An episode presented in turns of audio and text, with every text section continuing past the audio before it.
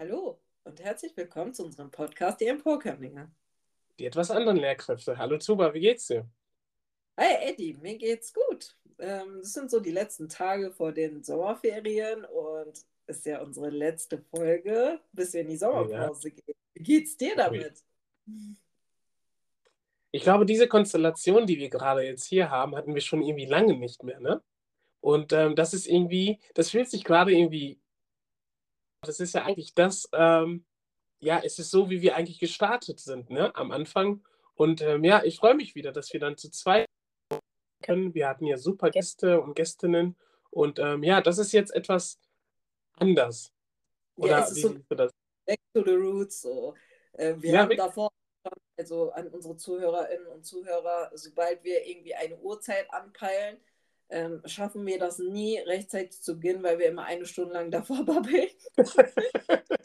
ja, zu lachen, das ist einfach so. Wir hätten die, das auch schon als Aufnahme durchgelten lassen können.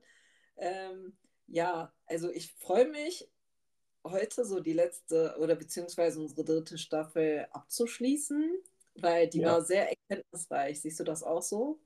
Oh ja, das war ähm, ja, das war eine Reise, die sich auf jeden Fall gelohnt hat. Ähm, wir haben Gäste und Gästinnen gehabt und äh, ja, ich habe das Gefühl, dass wir mit jeder Folge, beziehungsweise bei mir ist das so, mit jeder Folge, dass man sich immer weiter erweitert. Wie ist das bei dir? Das ist bei mir identisch. Ähm, nach jeder Folge habe ich mich sehr empowered gefühlt. Ja. Ähm, wir sind Strukturen, die ähm, sehr festgefahren sind, noch deutlicher geworden. Mir ist aber auch deutlicher geworden, wo wir selbst ansetzen müssen, um uns quasi immer wieder selbst zu empowern oder um quasi noch erfolgreicher zu sein und unserer Arbeit nachzugehen, quasi eine gerechtere äh, Gesellschaft zu formen, aber auch ähm, mit Hinblick auf die Demokratieförderung. War dir das auch so? Gerade in dieser Folge ist mir das noch deutlicher geworden. Oh ja, das ist man eigentlich, also ja, das ist irgendwie naiv. Ähm, bestimmte Dinge haben wir eigentlich von vornherein äh, vorausgesetzt, ne? Richtig. Äh, dass diese Dinge eigentlich da sind, dass äh, man jetzt eigentlich nicht für seine Rechte kämpfen muss, weil das Grundgesetz ähm, ähm, uns ja allen diese Möglichkeiten und ähm, ähm, ja, das ist irgendwie paradox, dass man dennoch irgendwie eintreten muss, um sein Recht irgendwie zu bekommen. Aber ähm, ja, es ist leider nun mal so und äh, wir müssen diesen Weg gehen. Wenn wir es nicht machen, ähm, dann machen das äh, andere nicht.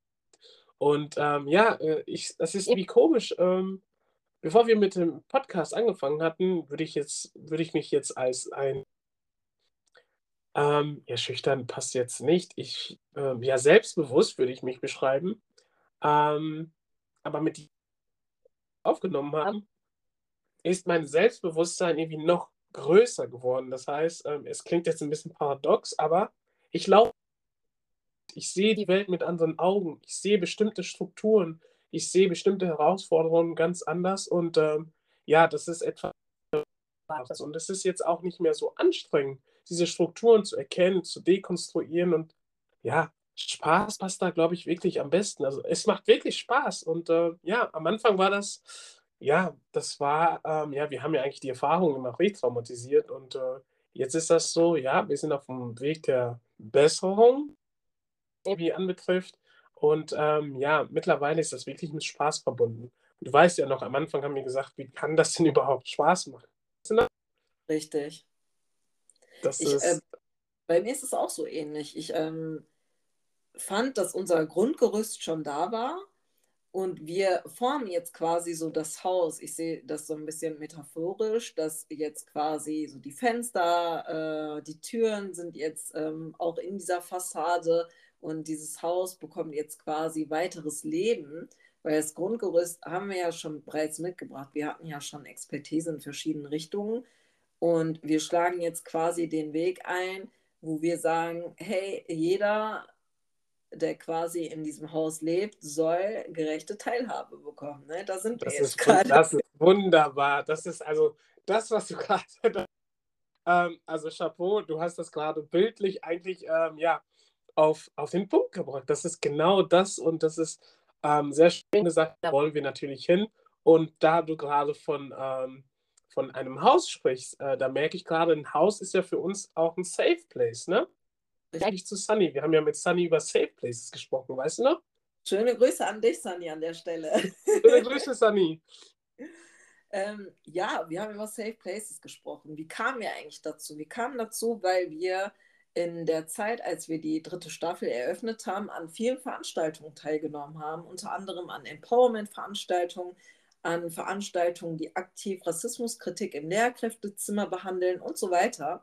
Und dann haben Eddie und ich darüber gesprochen, wo ist unser Safe Place eigentlich und was ist eigentlich unser Safe Place, weil wir bis dato das noch nicht fest für uns hatten. Wir wussten, also wir haben das intuitiv immer gemacht, aber ja. wir hatten gar nicht ähm, ja quasi real vor Augen, was das ist. Und für mich als Frau, die intersektional eben auch von verschiedenen Diskriminierungsformen betroffen ist, ähm, war das Auto so wichtig. Und ich habe das, hab das immer intuitiv gemacht, aber mir war es nie klar, dass ich vor ja. Veranstaltungen, vor bestimmten Terminen einfach mal so zehn Minuten im Auto geblieben bin, in dieser ruhigen Atmosphäre und einfach für mich sein konnte, ohne verschiedenen Blicken ausgesetzt zu sein, ohne mich rechtfertigen zu müssen, was ich da gerade tue. Und ich fand es so enorm wichtig. Ähm, ich glaube, ähm, nicht nur als Frau mit internationaler Familiengeschichte, sondern generell als Frau oder es können auch Männer sein, die davon betroffen sind, einfach einen Zufluchtsort zu haben. Ich glaube, dann würden wir alle damit bekommen zu sagen, das ist unser Safe Place. Ne? Und du das, hast das mit deiner Wohnung quasi. Genau, und das, das ist ja quasi, bei dir ist das ja außerhalb der eigenen vier Wände. Richtig. Dein weiteres Safe äh, Place. Und ähm, ja, bei mir ist das natürlich ebenfalls so. Ich habe natürlich leider kein Auto. es gibt so viele Autos, das ist aber ein anderes Thema. Ja. Ähm, bei mir ist das, ähm, ja, sind das die äh, afrikanischen Shops, also Afro-Läden. Und ähm, da gehe ich dann gerne zum Friseur, da gehe ich dann ähm, gerne einkaufen, um zum Beispiel Fufu zu machen. Und das ist wirklich, ja, wo man ähm, keine komischen Blicke irgendwie bekommt. Ne? Das ist irgendwie, sobald ich da reinkomme, ist das, als würde ich dann irgendwie so ein, ein anderes Gewand ähm, anziehen. Und ähm, ja, das habe ich auch nochmal erzählt, wenn ich jetzt, äh, wir sind jetzt oft umgekommen, sind in viele St Das Erste, was wir immer machen, okay, wo finde ich hier Afro-Shops? Das ist sehr wichtig, denn ähm, ja, um ähm, das Heimat ähm, nochmal ähm, als Geschmack noch zu haben, ist das sehr wichtig, ähm, zu wissen, wo die nächsten Afro-Shops sind und äh, das ist immer intuitiv gemacht habe, ähm, ja, ohne irgendwie nachzudenken, aber im Grunde genommen war das immer ähm, tief in mir Bedürfnis, ja, einen Ort zu finden, wo man sich irgendwie zu Hause fühlt, also außerhalb der eigenen vier Wände. Und das, was für dich jetzt das Auto war, für mich immer der Afro-Shop. Und ähm, ja, ich gucke mich gerade an, ich war letztens beim Friseur und das war wieder ja, so ein Heimatgefühl und äh, Geborgenheit und das tut echt gut, dass wir Safe Places dann auch für uns dann schaffen und aber auch Kinder mit internationaler Geschichte. Ja, das ist tatsächlich, ähm, war letzte Woche noch so eine Situation, ähm, da war ich mit der Familie in Köln, natürlich auf der Kolbstraße und es war wie Heimat, ne? Es ist einfach die ja. türkische Community ist ja sehr stark ausgeprägt, gerade im Ruhrgebiet, durch die Arbeitsmigration. Ähm, und es ist immer wieder, ja, es ist schön, das zu entdecken. Und wenn ich quasi an die ähm, Unistadt denke, an der wir beide studiert haben, das gab es so nicht in der Form. Es gab keine ganzen Straßen, wo quasi internationale Geschichten vertreten waren. Und es, es ja. war auch immer ein Punkt, ähm, als ich dann zurück ins Ruhrgebiet kam, ja, ich bin wieder beheimatet, weil ich quasi Menschen habe, die ähm, ähnlich sind wie ich, die ähm, ähnlich vielleicht in vielen Situationen fühlen.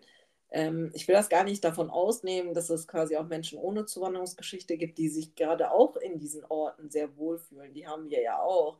Das quasi ja, das ja von unseren Kolleginnen und Kollegen ja immer wieder gesagt wird, lass uns doch zum türkischen Frühstück gehen. Ja. Ne? Oder ihren Urlauben in der Türkei, in Griechenland, was auch immer berichten und sich da ja beheimatet fühlen. Ich habe auch ganz viele Kolleginnen und Kollegen, die von ihren Italienreisen sprechen. Ja. Da muss ich auch Ja, muss ich auch immer wieder ähm, an die Gedichte- und Lyrik-Unterrichtsstunden denken, weil das ja auch quasi, ähm, wenn wir bestimmte Lyriker, Dichter besprechen, die ja von ihrer Sehnsucht nach Italien gesprochen ja. haben. Da sind so viele Punkte, die man auf heute noch beziehen kann. Es ist, ne? Du nix gerade, weil egal wo man ist, man hat das. Man hat diese Sehnsucht nach etwas, was einem Geborgenheit gibt. Genau. Und ja, und das kann. Ähm, ich bin jetzt, ähm, ja, es ist immer schade, wenn dann irgendwie immer von Parallelgesellschaften ähm, gesprochen wird. Ähm, wenn du dir die Welt anguckst, ähm, die Menschen sind schon immer gereist. Ja, und ähm, die Menschen haben dann immer versucht, ähm, ja, außerhalb der Heimat Heimat zu schaffen. Und ähm, das ist, das ist einfach Fakt. Und ähm, deswegen ist das traurig, wenn das dann hier heißt, ja, das sind Parallelgesellschaften. Ja, die deutschen Auswanderer, die in die USA sind, die haben teilweise eigene deutsche Städte gegründet. Das Richtig. haben wir hier nicht. Ne? Wir haben hier nur Straßenzüge. Und dann sage ich dann immer, Leute, den Ball schön flach halten. Ne? Ähm, ja. Äh, schaut, schaut, schaut doch mal zurück in die Geschichte und dann werdet ihr sehen, dass die Menschen immer versucht haben, sich Heimat, eine neue Heimat zu schaffen. Und ja, nehmen wir das so hin und äh, es ist etwas völlig Normales. Ich, ich, mag das Wort normal nicht. Natürlich ist, wir suchen immer alle. Äh, wir sind immer auf der Suche. Ja, natürlich glaube ich am besten. Wir, suchen, wir sind alle auf der Suche nach Geborgenheit.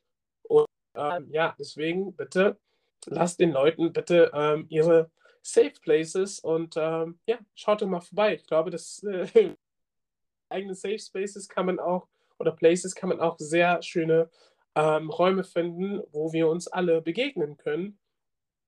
Ähm, das bringt mich jetzt natürlich auf den Kolonialismus. Ich weiß gar nicht, ob der Übergang jetzt passt, aber ähm, wenn wir schon davon sprechen, dass die Leute außerhalb der Heimat ja, neue Orte und neue Räume irgendwie sich geschaffen haben, um sich wohlzufühlen. Da ist der Kolonialismus auch Teil dessen und mit Schmerz verbunden. Also für die dort Beheimateten, sie ist ja immer so Tabula rasa, aber nee, da waren schon immer Kulturen vorhanden und äh, das ist etwas, was man versucht hat, den Leuten natürlich abzusprechen, aber nee, die Leute waren schon vorher da, bevor die Kolonialisten ähm, ankamen.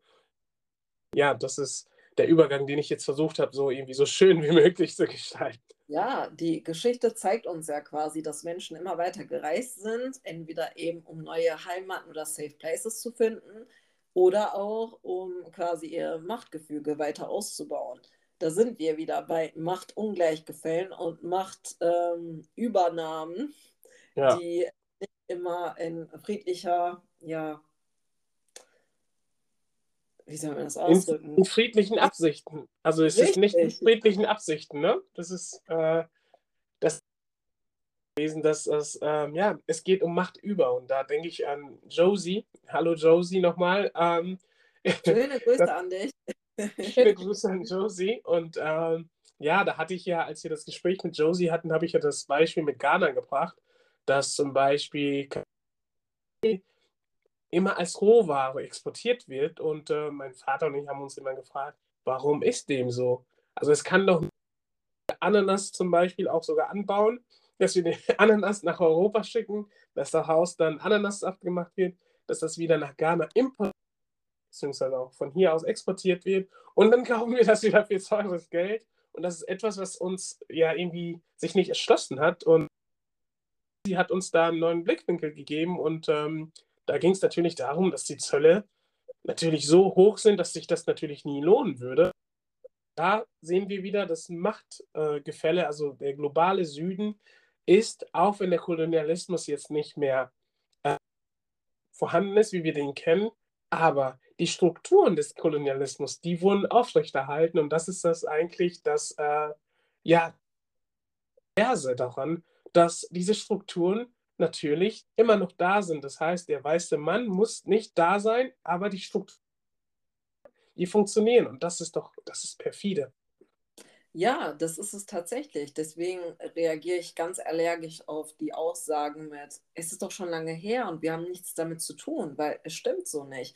Es ja. sind Familien davon betroffen, die eben viele Angehörige verloren haben, die von Null anfangen mussten Und Menschen, die quasi von dem Ganzen profitiert haben, konnten viel, ja, die waren bei dem Marathonlauf schon weit vorne und ja. können quasi ihr Reichtum anhäufen, ihre ja, Grundbedürfnisse decken. Ich rede von Grundbedürfnissen, weil ganz oft ja Grundbedürfnisse auch nicht mehr gedeckt werden können, eben in äh, Ländern, die sehr stark davon betroffen waren, ähm, von dem Kolonialismus jetzt auch an der Stelle betroffen waren.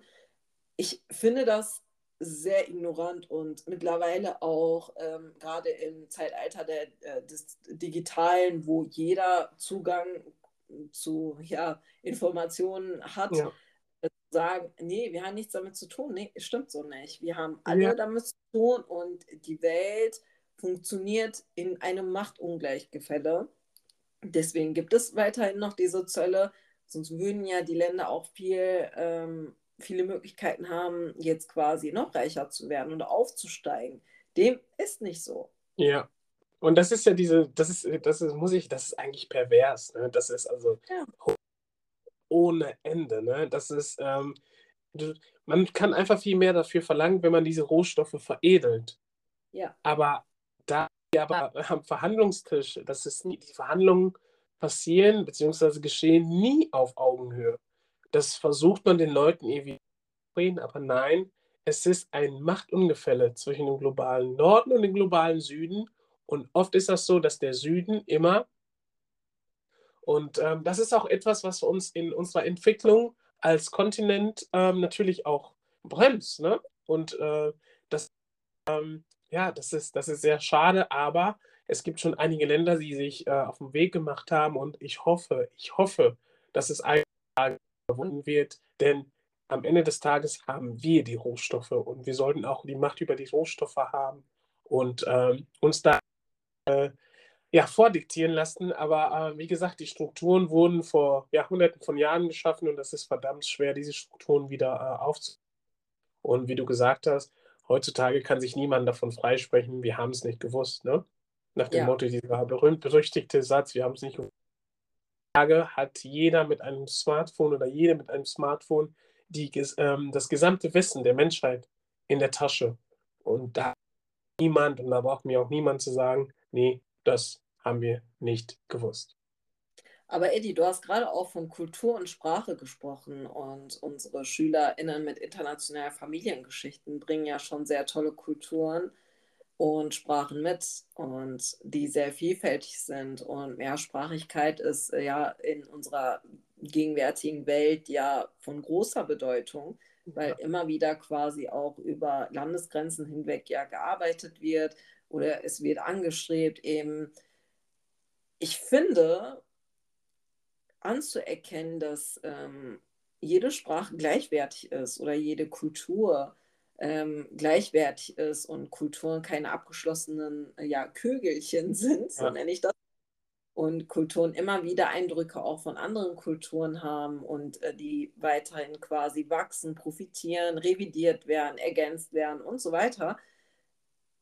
Da, da sind wir bei dem Punkt zu sagen, hey, äh, man kann gar nicht bei Menschen mit internationaler Familiengeschichte sagen, sie bringen nur eine Kultur mit. Siehst du das ja. auch so? Ja, das ist, das ist, das ist einfach dummes Zeug, das ist BS, das ist Bullshit und ähm, das ist äh, Bereicherung. Und ich muss jetzt gerade daran denken, wir sind äh, nach Düsseldorf gefahren und dann haben wir, ähm, ja, da waren zwei, zwei Fahrgäste, die dann Spanisch gesprochen haben und dann habe ich gemerkt, oh, die sind ja, ähm, das sind äh, Lateinamerika. Und da musste ich auch wieder natürlich an den Kolonialismus denken, wie die Sprache dahin gekommen ist und so weiter und so fort. Und ich habe als Kind schon immer beobachtet, wenn Menschen dann jetzt ähm, Sprachen bzw. europäische Sprachen gesprochen haben, Französisch, ähm, Spanisch, Italienisch und so weiter, dass das immer eine Huldigung irgendwie ähm, bekommen hat. Und ähm, die Reaktionen waren immer positiv, durchweg. Aber habe, wie jemand dann Arabisch oder Türkisch spricht, dann hieß es dann immer, können Sie mal ein bisschen leiser sprechen. Und das habe ich erstmal, ich habe erstmal lange erstmal einordnen zu, äh, zu, können. Und dann habe ich gemerkt, ah, okay, auch hier spielt natürlich der Rassismus äh, ein, mit ein. Und äh, das ist etwas, was meines Erachtens ebenfalls widerlich ist. Nennen wir es, wie es ist. Das ist rassistisch. und äh, Sprache ist der einen Sprache oder der anderen Sprache überlegen. Alle Sprachen haben ihre Daseinsberechtigung. Und ähm, hier Sprache ist Macht. Sprache ist Macht. Also man gibt den anderen das Gefühl, ihr seid wertlos mit eurer Sprache. Ja, Sprache ist auch ein Zugang in die Welt, den Horizont zu erweitern. Und wenn ich mir bedenke, dass ich nur einsprachig quasi leben würde, würde ich nur eine Sicht auf verschiedene Dinge haben. Dadurch, dass ich quasi ja ähm, fünf Sprachen nicht allzu gut kann, aber das oh, im Französisch ist so ein bisschen ein, eingerostet. Aber dadurch, dass ich eben auch Türkisch spreche und immer wieder ja sage, dass meine emotionale Sprache, die ich gerne dafür verwende, um meine Gefühle auszudrücken, ist ja. das gerade so der Punkt, der mir die Möglichkeit eröffnet, ähm, die Welt mit noch anderen Augen zu sehen. Und ja. ich dieses Potenzial dahinter zu verstehen, dass der Zugang mit Sprachen in bestimmte Situationen, Konflikte, Kommunikation enorm wichtig ist, dass dieses ja. Potenzial ist noch nicht ausgeschöpft. Gerade, es ist noch nicht angekommen in unserer Gesellschaft. Ja, das ist das, ja, das Potenzial ist auf jeden Fall nicht äh, ausgeschöpft. Und ähm, ich mal eine Metapher bzw. eine bildliche Sprache hier zu verwenden. Ich sehe das mit, der, mit den Sprachen so wie mit den Augen. Also wie du gesagt hast, helfen mir, die Welt irgendwie aus anderen Blickwinkeln zu betrachten. Äh, meine Gedanken sind anders, wenn ich jetzt auf Chi denke, auf, auf Deutsch. Ähm, und äh, das ist, äh, ja, das ist, man sieht die Welt mit anderen Augen und das ist, und ähm, die Blickwinkel, die sich dann irgendwie dabei eröffnen, äh, das ist, das bringt uns unheimlich voran und deswegen finde ich das immer so, wenn man, ja, bestimmten Sprachen eine bestimmte Wertigkeit gibt und andere dann irgendwie abstraft. Ähm, und ähm, ja, wir müssen als Lehrkräfte auch den Kindern mit den außereuropäischen Sprachen auch diese Wertschätzung entgegenbringen. Und das ist unheimlich wichtig für das Selbstwertgefühl dieser Kinder und für die Sozialisation. Und ähm, ja, die sind wichtig, diese Kinder, und die sind richtig. Und dasselbe geht auch für ihre Sprachen. Richtig. Und da sind wir eigentlich schon bei dem Punkt, wir haben uns sehr viele Gedanken darum gemacht und haben unsere Gästinnen und Gäste sehr wohl mit Bedacht hier eingeladen. Und wir wollten eben auch Expertinnen mit dabei haben. Das sind nämlich Tayo an der Stelle. Schöne Grüße. Und Schöne Grüße, Tayo. Wunderschöne Grüße zurück. Das sind zwei bezaubernde Damen, die sich so sehr für Representation Matters ja. einsetzen und so tolle Kinderbücher verfasst haben und bereits so viele Kinderherzen berührt haben und unsere Herzen auch, obwohl ja. wir erwachsen sind, dass ich mich quasi in einem Buch wiedergefunden habe, was eigentlich von einem Mädchen aus Ghana berichtet. Das ja. ist unglaublich. Ähm, dieses Potenzial, was hinter diesen Büchern steckt, ist unglaublich und dass die ja. in jedem Klassenzimmer vorhanden sein sollten. Das ist, ja. ist, eigentlich gar nicht zur Debatte zu stellen, sondern es hilft wirklich jedem Kind, ganz egal mit internationaler Familiengeschichte oder mit keiner. Und das ist so ja. wichtig. Auch, ähm, ja, Representation matters. Das ja. machen wir jeden Tag in der Schule. ja, die, und die Welt ist bunt. Und da, das ist eigentlich erschreckend gewesen, als ich hier groß geworden bin. Ja, ich habe ich hab mich irgendwie gar nicht repräsentiert gefühlt, was Bücher, Filme und Comics und so angeht.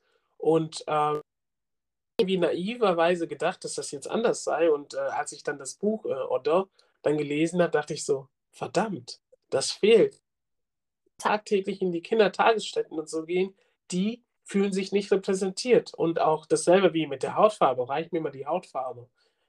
Hautfarbe deine oder meine? ne? Das ist so, ja. das sind so diese Kleinigkeiten und dann denke ich mir, verdammt, diese Kinder ähm, wachsen in einem weißen Umfeld auf, ohne sich selbst irgendwie wiederzuerkennen.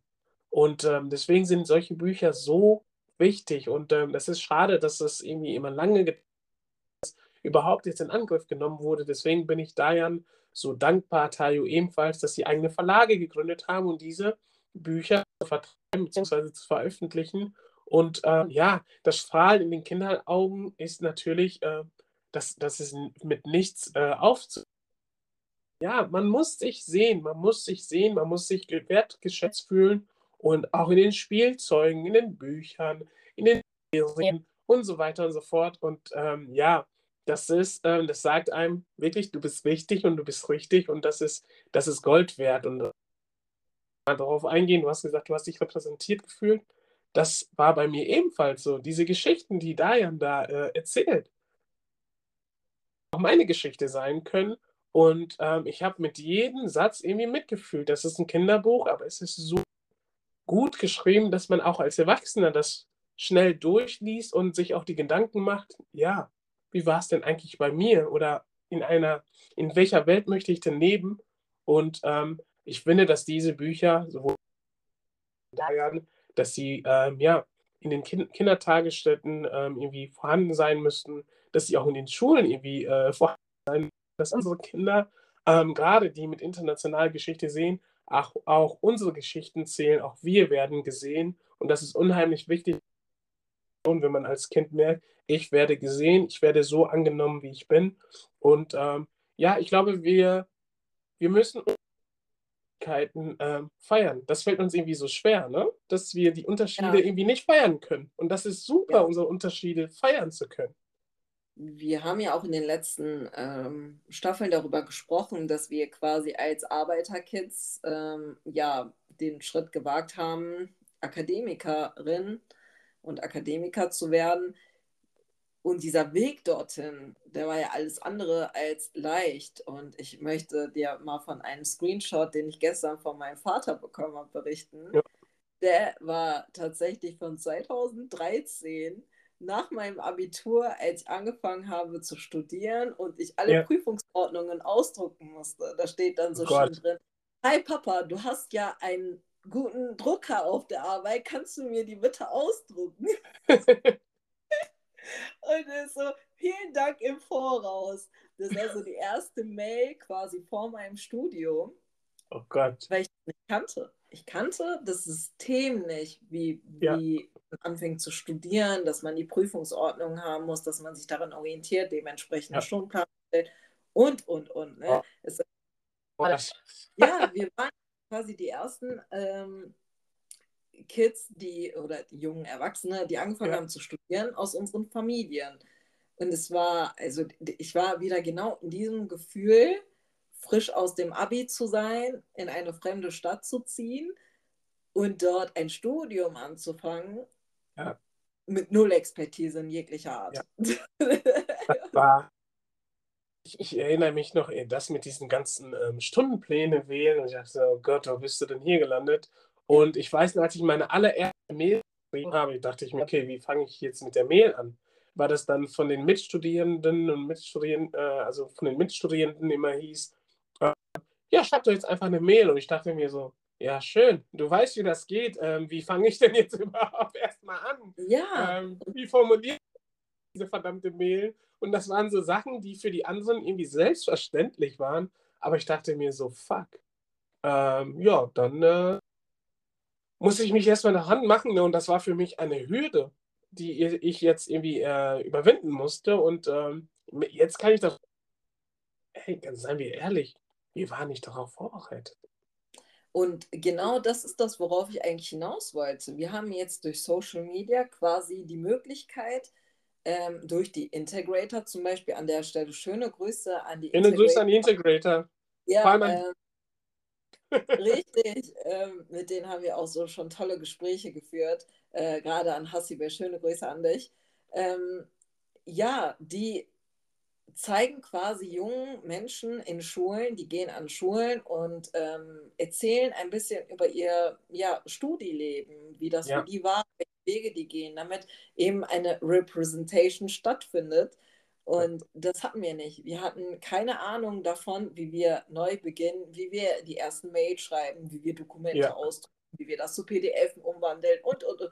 Du weißt, damals war es nicht einfach so, dass man äh, direkt eine Datei in PDF umwandeln man musste erstmal ein Programm herunterladen und dann das Dokument dort hochladen und das dann zu PDF konvertieren. Du um. weißt, wie das Spiel ablief. Und wie umfangreich das Ganze war. Es war für uns noch schwieriger, weil wir die ersten Akademiker aus unseren Kernfamilien sind. Und ja. das, das war der Punkt, wo ich auch gestern gedacht habe, puh, was haben wir eigentlich geschafft? Was haben wir mit null Wissen? Das ist ja das so, wir haben diesen Marathonlauf nicht mal an der Linie angefangen. Wir waren ja. deutlich noch weiter zurück und ja. mussten selbstständig Sachen und YouTube an der Stelle an unsere jungen ZuhörerInnen, es war noch nicht so ausgeprägt, dass es Tutorials gab. du erinnerst dich, dass man. Oh Gott. Das gab es nicht. Wir mussten immer Trial- und Error-Verfahren machen. so. und ich weiß, äh, zum ersten Mal überhaupt einen Laptop besessen.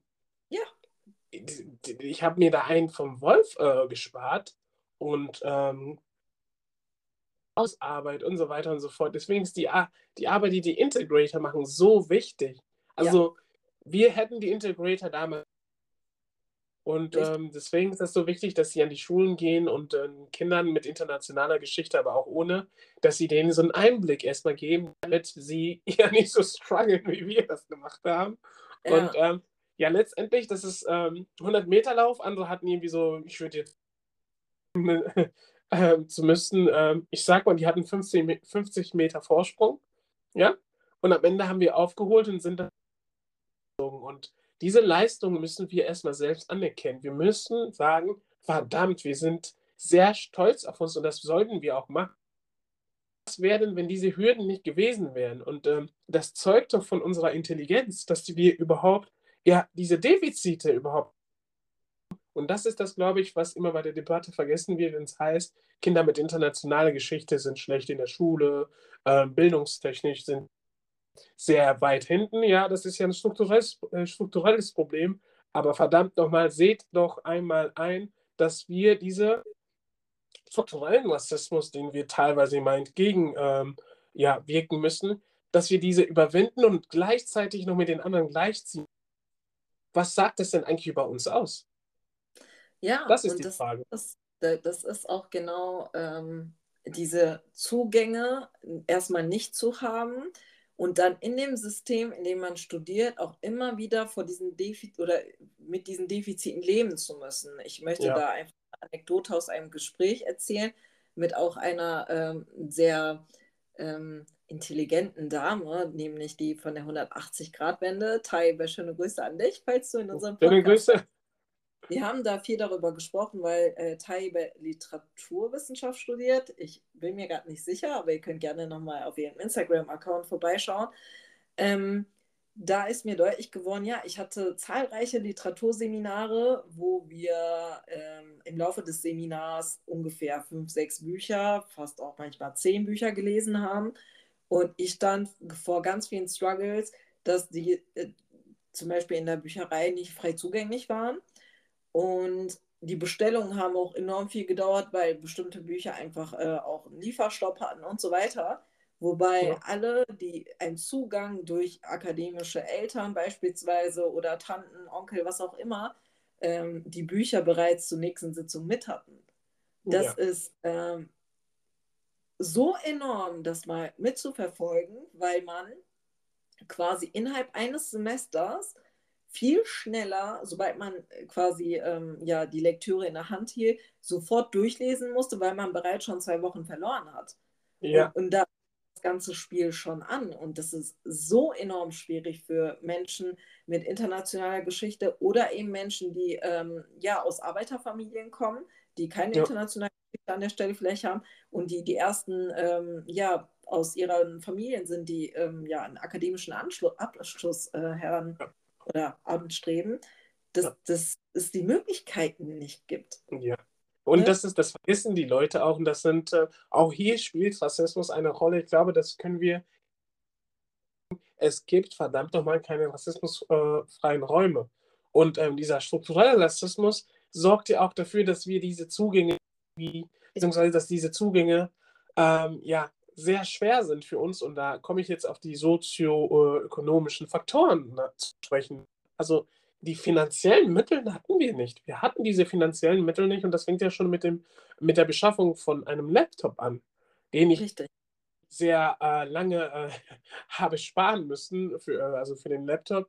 Und ähm, das ist auch hier da und ich glaube, wenn wir da Debatte Rassismus nicht mitdenken, vor allem den strukturellen Rassismus, der ja wirklich so ja, eingebaut ist in dieser Gesellschaft, äh, für bestimmte Menschen, also für uns mit internationaler Geschichte, schwer ist, bestimmte Zugänge in bestimmte Ämter, in bestimmte Positionen ja. wahrzunehmen. Und ähm, wenn wir das nicht machen oder wenn wir das nicht schaffen, dann brauchen wir über diese Debatte überhaupt irgendwie gar nicht, äh, nee, dann brauchen wir diese Debatte führen. Und äh, wir hatten ja mit Rosenthal gesprochen und ähm, Elif, schöne Grüße an Frau Rosenthal und Elif. Ähm, ja, Rassismus muss als Problem erkannt werden. Ansonsten ist die ganze Arbeit irgendwie, ja, vertane Arbeit. Oder wie siehst du? Ich äh, sehe das auch so. Äh, man steht immer wieder quasi äh, vor oder in der Debatte zu sagen, wir müssen Rassismus als Problem erstmal ansehen, anerkennen, um quasi den nächsten Schritt zu gehen, zu sagen, was sind Intervenierungsmöglichkeiten. Ja. Da sind wir noch nicht, weil es noch nicht ähm, geregelt ist, inwiefern quasi Rassismus ähm, anerkannt wird, sodass zum Beispiel auch verschiedene Instanzen gibt, die darüber wachen und die quasi das dazu führen, dass eine ähm, Gleichheit überhaupt stattfinden kann. Da sind wir noch nicht mal. Wir sind gerade ja. noch bei und wir haben so viele schon kennengelernt, die seit über 10, 15 Jahren quasi in, in dem Bereich Rassismuskritik so viele tolle Bücher geschrieben haben, so viele wissenschaftliche Artikel verfasst haben. Und wir stehen immer noch vor der Debatte zu sagen, wir müssen Rassismus als Problem anerkennen. Ja, genau. Schon, wie weit wir eigentlich sind, nämlich kaum. Aber diese Menschen ja. haben schon grandiose Ideen geliefert, wie man dem entgegenwirken kann. Genau, da denke ich an Madubuko. Ne? Frau Madubuko hat uns, ähm, ja, hat uns neue Wege eröffnet und ähm, lange äh, dabei. Ähm, und ähm, ja, das Empowerment Haus fällt mir immer ein, als du vorhin äh, ja, äh, das Beispiel mit deinem Haus gedacht sofort an das Empowerment Haus gedacht und sie hat etwas Schönes gesagt hinsichtlich ähm, ihrer Arbeit. Ja, sie sieht, dass es vorangeht. Hat, äh, also als sie angefangen hat, da war das noch gar kein Thema und ähm, mittlerweile sieht sie wirklich Verbesserungen und das ist etwas, was mir äh, irgendwie, also die Hoffnung habe ich immer, ne? also sonst brauchen wir jetzt gar nicht weiterzumachen. Aber das hat mich darin nochmal bestärkt, dass es unsere ist. Und wenn so eine Frau mit einer ja, geballten Expertise sagt, Leute, es geht voran, es ist zwar lang, wenn ich zurückblicke, geht es voran, dann äh, ja, das empowert uns unheimlich und äh, deswegen, äh, Frau Madubuko, danke für Ihre Arbeit und danke, dass Sie auch bei uns gewesen sind. Und ähm, das bringt mich nochmal auf eine Idee. Wir hatten ja ähm, Frau Rosenthal auch bei uns. Ähm, ja, das muss als Problem erkannt werden. Und da merkt man wieder, auch darin steckt ja eigentlich Rassismus. Es wird ja nicht als Problem erkannt, weil an diesen politischen Stellen sitzen meistens weiße Männer. Ich könnte jetzt sagen, alte, alte weiße Männer, die eigentlich, äh, also Cis-Männer, die von dieser Problematik natürlich nicht betroffen sind. Und ähm, da ist es verdammt, diesen Perspektivwechsel ähm, ja, durchmachen. Und äh, auch da müssen wir dann schauen, dass mehr internationale Geschichte in diese Position kommen, damit sich überhaupt etwas ändern kann. Und äh, da müssen wir auch, äh, ja, wir müssen an die, ja, in die Zentren der Macht, damit wir auch Veränderung von innen schaffen können. Oder wie siehst du das? Ich sehe das sowas von äh, gleich. Ähm, ja, wir, wir streben ja quasi auch mit unserem Instagram-Account, aber auch hier mit dem Podcast das Ganze an, dass wir sagen, wir brauchen mehr Menschen mit internationaler Familiengeschichte an Schulen, sei es Sozialpädagogen, Lehrkräfte, was auch immer an Personal in Schulen besteht. Ja. Da muss es bestimmte Quoten erreicht sein. Es kann nicht sein, dass ähm, an Brennpunktschulen nur Lehrkräfte mit Zuwanderungsgeschichte arbeiten und an anderen Schulen nicht. Ja. An anderen Schulen gibt es genauso Kinder mit internationaler Familiengeschichte oder Kinder ohne, die ja. eben Berührungspunkte auch mit Menschen mit internationaler Familiengeschichte haben müssen, weil jeder profitiert davon. Wir sagen ja immer wieder auch in unserem Podcast, dass Kinder ohne internationale Familiengeschichte ähm, sich genauso in uns wiederfinden, ähm, genauso wie Kinder mit internationaler Familiengeschichte. Und dieses Potenzial, was wir bereits mitbringen, das ist ja so enorm, allein durch ja. unsere bloße Anwesenheit. Ne? Siehst du das auch so? Ja, genau. Und ähm, das, was du gerade gesagt hast, das ist dann irgendwie, äh, es, es braucht mehr Lehrpersonen bzw. Lehrkörper mit internationaler Geschichte an sogenannten Brennpunktschulen. Das ist ein Begriff, den ich hasse, den werde ich jetzt auch nicht. Also deswegen sage ich auch sogenannte Brennpunktschulen. Ähm, ja.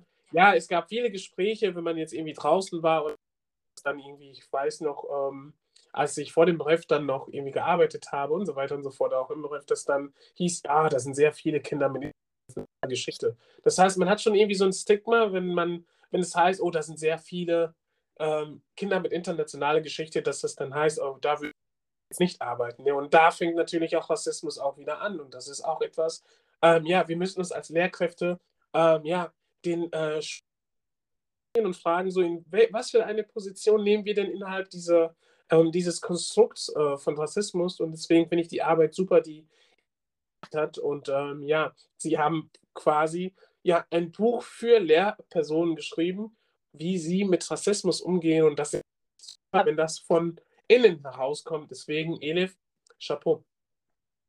Sowas von. Ich, äh, wir hatten ja auch die Debatte während unserer äh, Staffel, dass ja quasi der Migrationshintergrund, ich setze das auch in Anführungszeichen, weil Brennpunktschule und Migrationshintergrund sind nicht so Begrifflichkeiten, die äh, wir gerne in unserem Wortschatz haben. Äh, ja. Der Migrationshintergrund wird mit ähm, Dummheit gleichgestellt. Mit äh, Menschen, die sozial auffällig sind, mit äh, Sprachproblemen und so weiter. Ja. Und das ist nicht so fatal, weil es ganz viele Menschen gibt mit internationaler Familiengeschichte, die eben auch ähm, Ärzte sind und die Ärzte ja. von ganz vielen Menschen in Deutschland. Ja. Ähm, oder eben Juristen, Lehrkräfte und so weiter. Wir haben diese Menschen in verschiedenen Instanzen bereits. Wir müssen das aber noch weiter fördern, damit sich diese Menschen quasi weiter ausbauen können und unsere Gesellschaft dahingehend formt, dass jeder zumindest ein bisschen an Fairness erlangt. Und, und dann genau. sind wir ja, ja, ge genau, da sind wir. Wir sagen ja nicht, ähm, dass ein Großteil von Menschen mit Zuwanderungsgeschichte, sondern es muss fair aufgeteilt sein. Die Kinder müssen die Möglichkeiten haben, Durchlässigkeiten zu bekommen, Chancengleichheit zu erlangen. Da sind wir natürlich bei dem Punkt, dass wir sagen, ja, es, es, wir haben einen Mangel an ähm, Berufen momentan, gerade die in ähm, körperliche Tätigkeiten gehen, die nicht abgedeckt sind. Ja, das bedeutet aber nicht, dass Menschen mit internationaler Familiengeschichte unbedingt diese Berufe ausüben müssen, weil unter denen so viele Stauköpfe gibt, die auch das haben, studieren und zu gehen. Ne? Und da spielt da auch der Rassismus wieder eine Rolle, ne? dass es dann heißt, ja, ja, äh, ja, wieso gehen Warum wollen Sie jetzt denn studieren oder warum wollen Sie Abitur machen, wenn es um Inter Kinder mit internationaler Geschichte geht? Und äh, wir kriegen auch viele Zuschriften natürlich. Und das ist halt, das ist dieser widerliche Rassismus, ne? nach dem Motto, ja, die, die sogenannten Ausländerkinder sollen dann irgendwie so verdammt nochmal Handwerksberufe. Und ähm, die, die Akademikerkinder sollen dann jetzt meinetwegen dann irgendwie studieren und dann promovieren und so weiter und so fort. Damit wir jetzt nicht missverstanden werden. Jeder Beruf ist wichtig und ja. diese Berufe tragen dazu bei, dass unsere Gesellschaft wie wir kennen, so wie wir sie kennen, dass diese Gesellschaft funktioniert. Aber diese Wertschätzung muss diesen Berufen auch zuteil werden. Und ja. äh, mitbekommen, ich lebe jetzt 23 Jahre in diesem Land, dass bestimmte Berufe die Wertschätzung nicht erhalten. Und das ist fatal. Unsere, wir sind auf diese Menschen angewiesen, die diese Berufe machen, die in der Gesellschaft natürlich nicht gut angesehen sind diese Berufe tragen dazu bei, dass unsere Gesellschaft funktioniert. Und wenn diese Berufe aussterben, beziehungsweise wenn es irgendwann keine Menschen mehr gibt, die bereit sind, morgens aufzustehen, um diesen Beruf auszuüben, weil diese Berufe mittlerweile, sagen wir es wie es ist, so scheiße bezahlt werden, dass man keine Familie damit hat, dann haben wir verdammt nochmal ein Problem als Gesellschaft. Und ich glaube, auch da müssen wir dann gucken, dass wir auch diese Berufe dann attraktiv machen und sie nicht von vornherein ähm, ja, ja, stigmatisieren. Ich äh, würde gerne noch einen Punkt anführen, weil ich das für ähm, die neue Arbeitsmigration, die jetzt gerade nach Deutschland kommt, und wir sind gerade wieder in einem Prozess, wo ganz viele Arbeitskräfte äh, vor allem Pflegearbeitskräfte aus dem Ausland wieder nach Deutschland geholt werden ähm, oder die sich bereit erklären, quasi hierher zu kommen. Das sind, wir haben wieder Abkommen mit der Türkei, dass viele Menschen aus der Türkei jetzt quasi in den Pflegeberufen sind, weil wir in Deutschland so die ersten Gastarbeiter ähm, versterben. Das, die, ja. das sind die ersten Zeitzeugen, die quasi ähm, jetzt leider Gottes ähm, ja, von uns gehen und wir brauchen ähm, Pflegekräfte eben aus dem Ausland, weil wir zu wenige haben. Da habe ich ja. auch schon den mitbekommen von ganz vielen jungen Leuten und ich kriege ja durch äh, Social Media auch richtig viel mit, dass äh, junge Menschen, die Pflegeberufe ausüben, aus der Türkei in Deutschland sind und denen wird so schlecht gegenübergetreten, weil die ja noch nicht ihre Deutschkenntnisse erweitert haben, ja, weil davon ausgegangen wird, weil es, es, gibt ja natürlich die ähm, Arbeitsmigranten, die jetzt in der dritten, vierten Generation ja. in Deutschland, die sprechen ja perfekt Deutsch. So, ja. die sind mit Deutsch bilingual aufgewachsen. Ich zähle mich ja auch als bilingual, ähm, ja, quasi als bilingual, dass ich Deutsch ja parallel dazu gelernt habe. Und diesen Menschen wird jetzt schon, da sind wir wieder bei so Diskriminierungsformen, warum sie denn nicht Deutsch können. Und ja, weil sie neu in Deutschland sind. Ne? Das, ist, das ist so dieses perfides Zeug, was den Menschen jetzt quasi begegnet. Total ja. komisch. Man, ja. Ich, ich liebe diesen Spruch, äh, wehtun würde, dann müssten einige Menschen den ganzen Tag schreien. Das ist so. Und ähm, ja, die Geschichte wiederholt sich. Ne? Im Grunde genommen ähm, holen wir jetzt Arbeitskräfte jetzt ähm, in die Bundesrepublik, ähm, die, die äh, in Anführungszeichen die äh, Jobs machen und ähm, die von der ähm, ja, Dominanzgesellschaft als Drecksarbeit irgendwie an, an, äh, angesehen wird, dass diese Menschen diese Arbeit machen, riesige Bevölkerung nicht machen möchte. Und das hatten wir ja in den 60ern. Ne?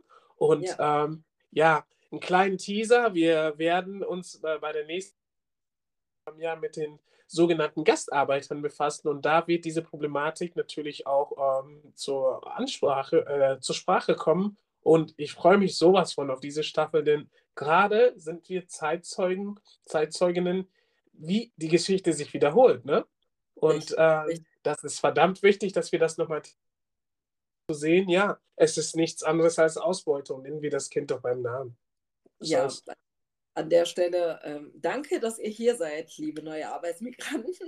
Wir brauchen euch im System, damit dieses System aufrechterhalten wird, gerade unser Gesundheitssystem. Schön, dass ja. ihr da seid, auch wenn es einige Quatschköpfe da draußen gibt, die ähm, ja noch nicht in der digitalen Welt angekommen sind, sich Informationen zu beschaffen. Das sind übrigens Informationen, die ich jeden Morgen vom WDR Cosmo bekomme bei äh, Good to News. also, das, das, das ist Schleichwerbung. zugängliche Informationen. Da habe ich nicht mal irgendwelche äh, großartigen Recherchen machen müssen.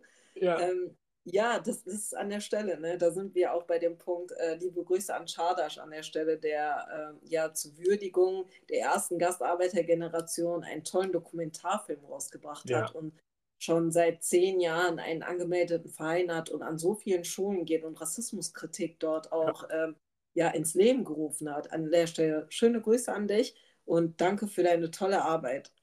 Ja, danke, Chardasch. Und ähm, ja, da da knüpfen wir auch schon ein bisschen an. Ähm, ja, ja, die sogenannten Gastarbeiter, ähm, ja, Rassismusarbeit war ja da eigentlich jetzt nicht vorhanden und viele haben Rassismus erkannt. Ne? Warum auch? Denn die wurden ja dahingehend ja nicht sensibilisiert. Und wir sind aber jetzt an dem Punkt, dass wir äh, die Gesellschaft dafür sensibilisieren. Und da denke ich gerade an Maurice mit seiner wichtigen Arbeit. Ähm, wie, ich hatte das Vergnügen mit Maurice ein super Typ. Ähm, das ist ein kompetenter Mensch, ein Mensch, der weiß, wovon er spricht und ähm, seine Arbeit ist unheimlich wichtig. Ich hoffe, dass er diese Arbeit sehr, sehr lange machen kann und ähm, Apraku, ja, Apraku macht die Arbeit schon. Das ist also auf jeden Fall sehr lange und oh, sehr das lange. sind so zwei Menschen, ähm, ja, die uns auch irgendwie dahingehend empowert haben in dem, was wir machen, ne? Ja, und wir merken ja immer wieder, wir, oder wir hoffen nach den Gesprächen, dass sie auch von uns empowered sind, sehen, dass ja. es zwei Lehrkräfte gibt mit internationaler Familiengeschichte, die quasi in ihrer Freizeit ja diesen Podcast planen, ähm, aufnehmen, zurechtschneiden, Mails beantworten und so weiter. Wir machen das ja alles ja quasi ehrenamtlich, um ja. Äh, Demokratie in unserem Land weiterhin zu fördern und ähm, ja, unsere Gesellschaft zu einer etwas faireren und netteren Gesellschaft zu formen. Ich drücke ja. das sehr solide aus.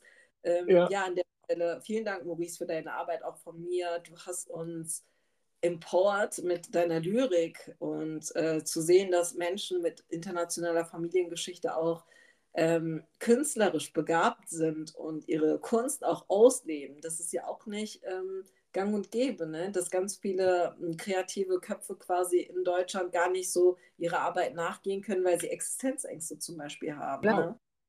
Und ähm, ja. da fällt mir auch gerade ähm, zu Kluft und Liebe von Apraco. Also, wir haben ja gesagt, es gibt keine rassismusfreien Räume. Naiverweise habe ich jetzt die Beziehung irgendwie gar nicht äh, irgendwie vor Augen gehabt, bis ich das Buch von äh, Apraco gelesen habe, Kluft und Liebe. Fuck, ja. Sie hat recht, das haben wir irgendwie nicht mit, äh, mitgedacht, ne? Ja. Und ähm, das, äh, was macht es mit in unseren Beziehungen, ähm, wie wirkt sich das aus und so weiter und so fort. Und da, das war so, so mind-blowing. So, danke, danke, danke, Joe. Wirklich, das war etwas, wo ich gedacht habe, oh, diese Seite der Medaille hast du dir irgendwie gar nicht angeschaut. Und das war auch etwas, was mich unheimlich, auch für die eigene Beziehung, dass man das natürlich auch mitdenkt. Ne? Und das war vorher nicht der Fall. Und deswegen ist das so wichtig, dass wir diese Menschen mit geballter Expertise hier zu uns einladen. Also in diesem Sinne, ähm, Josie, Chapeau, Midawase. Ja. ähm, ich, also ich habe ja das Buch angefangen zu lesen und eigentlich habe ich gedacht, dass das in eine ganz andere Richtung geht. Und es geht, das Buch handelt tatsächlich nicht nur von Liebesbeziehungen, sondern auch Nein. Beziehung zu unseren Freundinnen und Freunden, die Beziehung ja. innerhalb der Familie und so weiter. Und ähm, das hatte ich tatsächlich in meinem letzten Urlaub, als ich das Buch von Chidem Toplak ja entdeckt hatte, Eddie. Ich hatte dir ja davon ja. berichtet. Und dass sie gesagt hat, ja, in meiner Jugend war das kein Kampf gegen meine Eltern, sondern ein Kampf gegen die deutsche und die türkische Kultur. Ja. Und das war so, ja, es, es war ähm, diese Beziehungen sind sogar davon geprägt, wie wir mit unseren Eltern, mit unseren Erziehungsberechtigten oder eben wo wir alle aufwachsen. Das ist so geprägt davon, diese Rassismus- und Diskriminierungserfahrungen, die wir innerhalb der Gesellschaft ähm, durchmachen müssen. Und das ist erstaunlich. Und ähm, ja, an der Stelle danke an die vielen schlauen Köpfe in unserer Gesellschaft, die ein tollen Beitrag dazu leisten, dass wir uns immer weiter damit vertiefen und ähm, immer weiter unser Wissen ausbauen können und dieses Wissen auch mit unserem kleinen Podcast an die Gesellschaft weitergeben. genau, und da bleibt uns jetzt eigentlich nichts anderes übrig, als zu sagen, wir freuen uns auf die nächste Staffel. Wie gesagt, ist ähm, ja die vierte. Es, es, wird um die sogenannten GastarbeiterInnen gehen und ähm, ja, die Geschichte wiederholt sich gerade und deswegen ist das gerade machen oder beziehungsweise darin machen werden, das ist Zeitzeugenarbeit, ne? Ja, ich sehe das auch so. Wir freuen uns wirklich enorm auf unsere nächste Staffel.